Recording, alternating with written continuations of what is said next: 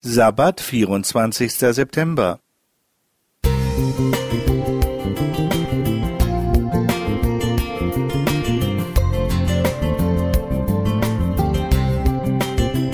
Ein kleiner Lichtblick für den Tag.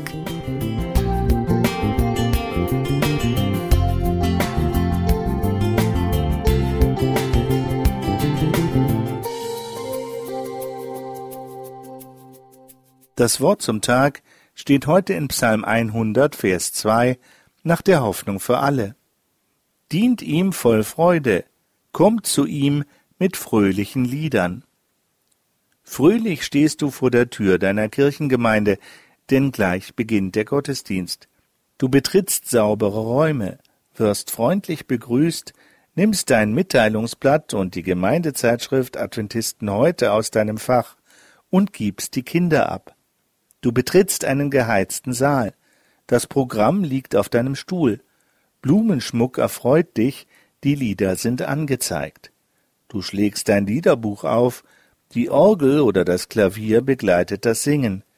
Dann Gebet, Bibelwort und schon werden die Gesprächskreise gebildet mit vorbereiteten Leitern. Es folgt ein Missionsbericht, die Gaben werden gesammelt und gelangen in verlässliche Hände.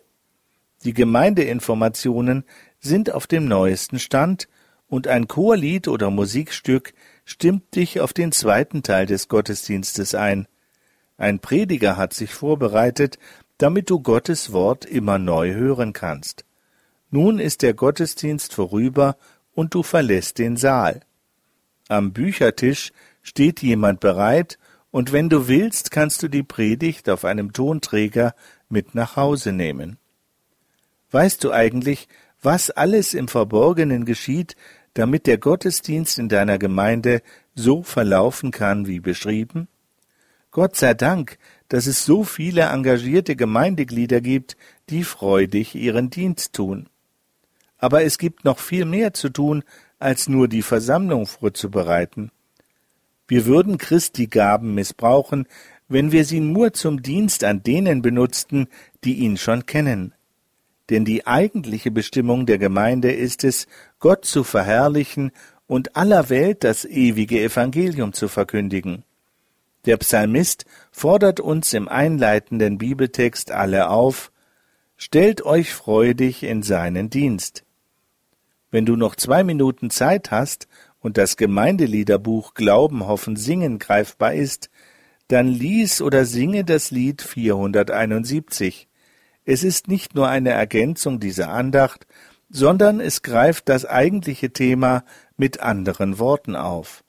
Ich möchte es wie folgt zusammenfassen. Es gibt viel zu tun für Jesus. Wie willst du darauf antworten? Es gibt viel zu tun. Nichts wie weg. Es gibt viel zu tun. Warten wir es ab. Es gibt viel zu tun.